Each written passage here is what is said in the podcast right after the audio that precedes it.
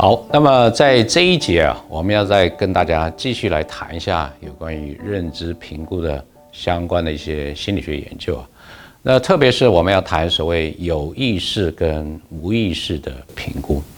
英文是所谓 conscious 跟 unconscious 的 appraisal。那么在我们前面所举到举过的这些例子啊，它大应该都是归类于所谓 conscious appraisal，就是你非常清楚了解目前的状况是什么，你面对的这个实际的那个条件是怎么样，然后呢，你很有意识的，就是你会感受到自己这样做了一些什么样的。认知的评估，那心理学里面也有一些有趣的研究，发现说，很多的时候啊，我们这种认知的评估啊，也不能说很多的时候，但是至少有一些的时候呢，这种认知的评估啊，是在一种无意识、非常自动化的这样的状态之下来进行的哈。所以我们接下来啊，要介绍两个很有趣也是非常经典的这个实验呢，来说明什么叫做无意识评估啊。那首先呢，我们来介绍一下一个有关于听觉的这个实验哈。那么这个听觉的实验啊，是当年在美国密西根大学任教的 Robert Zion 这个教授哈做出来非常经典的一个实验哈。那么在介绍这个实验的细节之前呢，我们先请大家哈戴上耳机，很重要哦，好，这样你才能够体会到这个实验是怎么做的。那么戴上耳机之后啊，我们会从右耳播出一些讯息哈。那么很重要的是，你听到这些讯息的时候，我要请你复诵哈啊，大家不用太担心，因为你个人在这个呃看这个荧幕做呃听这个教学哈，所以做这个实验呢，旁边也不会有人，应该不会的哈，所以不会觉得说很奇怪，所以请大家来配合一下，现在戴上耳机。然后注意哈，我们在右耳，你的右耳所传入的讯息，然后跟着把它复诵出来，很重要哦，一定要跟着复诵哦。在我们这个课程里面，我们将会以情绪以及情绪的调节，啊，社会影响与社会认知，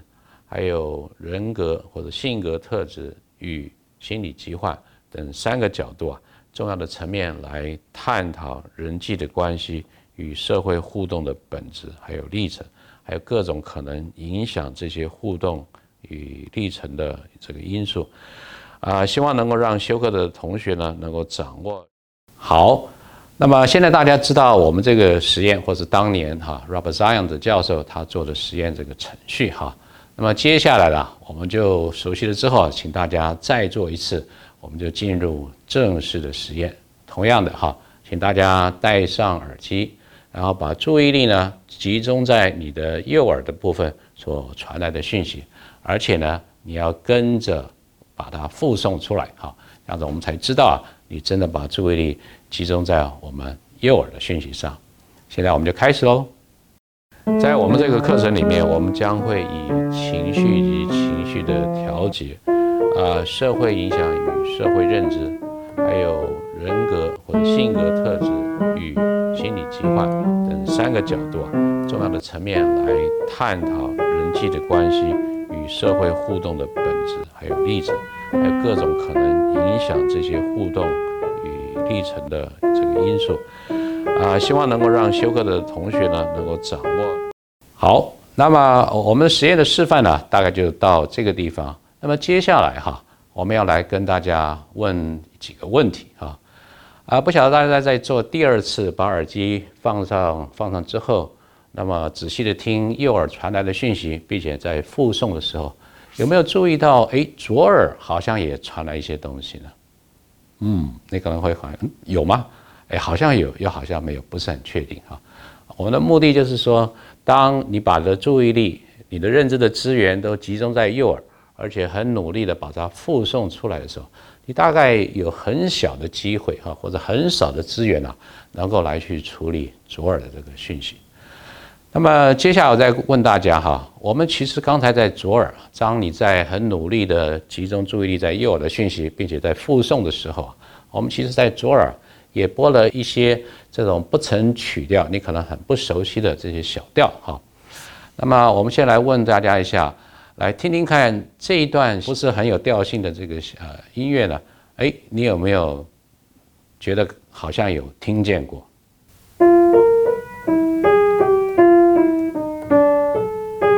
OK，好，你可能不太能够确定说，哎，到底是刚才有听见过吗，还是没有听见过哈？那么接下来啊，我们再播一个呃音乐的呃小段，然后来请问你呢，哎，你觉得对这样的一个音乐，你的好感的程度是比较大的还是比较小的？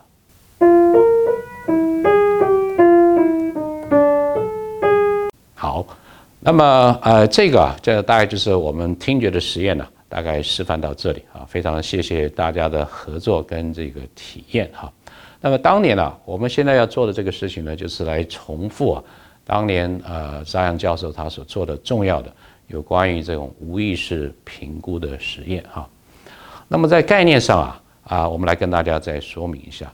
这个概念上是这样的，就是在社会心理学的这个研究里面哈，有一个很有趣的叫做曝光效应啊。曝光效应啊，就是英文讲的 mere exposure effect 啊，这个 mere 就是单纯的。然后 exposure 就是接触，我们讲说曝光的效应。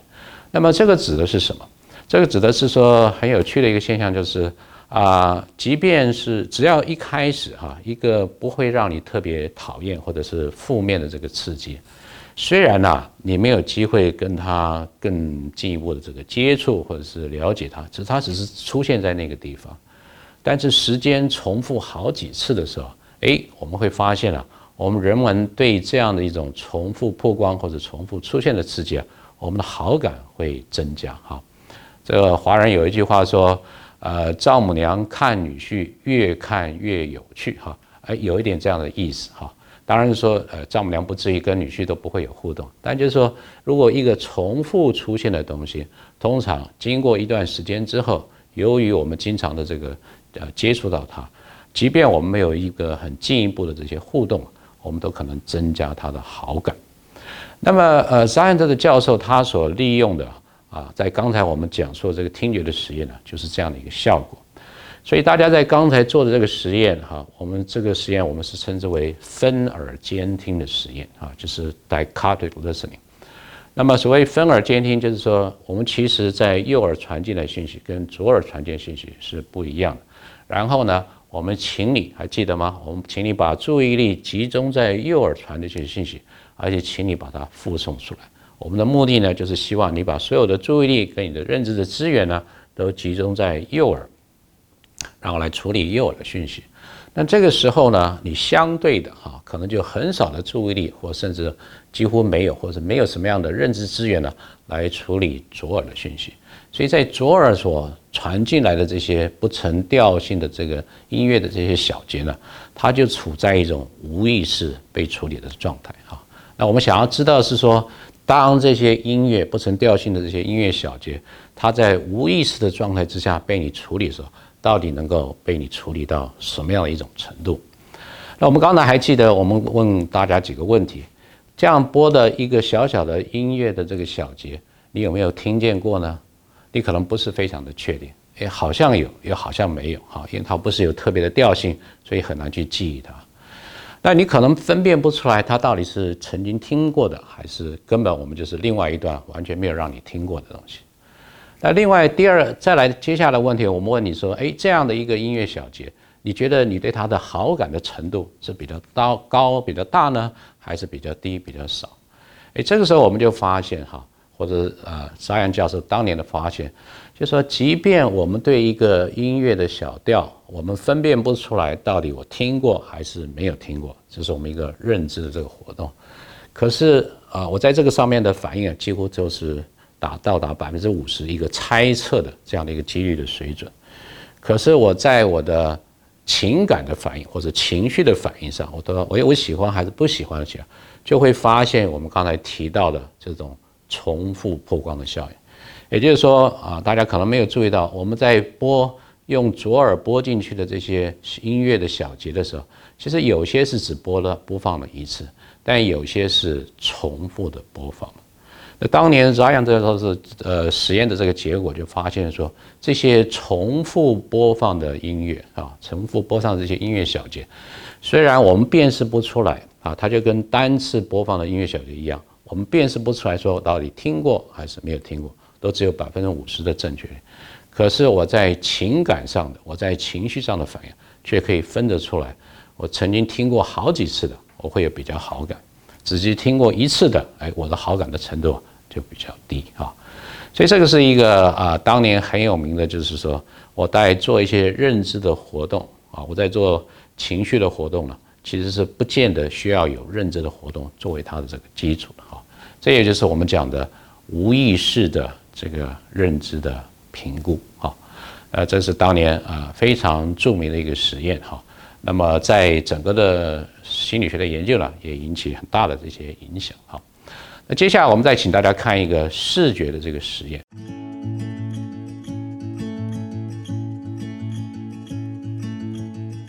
这个视觉的实验是很特别的哈，我们去找到一些所谓具有恐惧症的哈啊，不晓得同学们自己平常生活当中，在台湾呐，我们大概通通常会听到大家对蟑螂哈，或对蛇，或对蜘蛛，大家都觉得这些是呃最好是敬而远之哈。那的确在心理学里面是有一些的啊啊这些啊我们的身边的这个朋友了，他特别的对哈，比如说蜘蛛或者是蛇或者是蟑螂。有这样的恐惧感，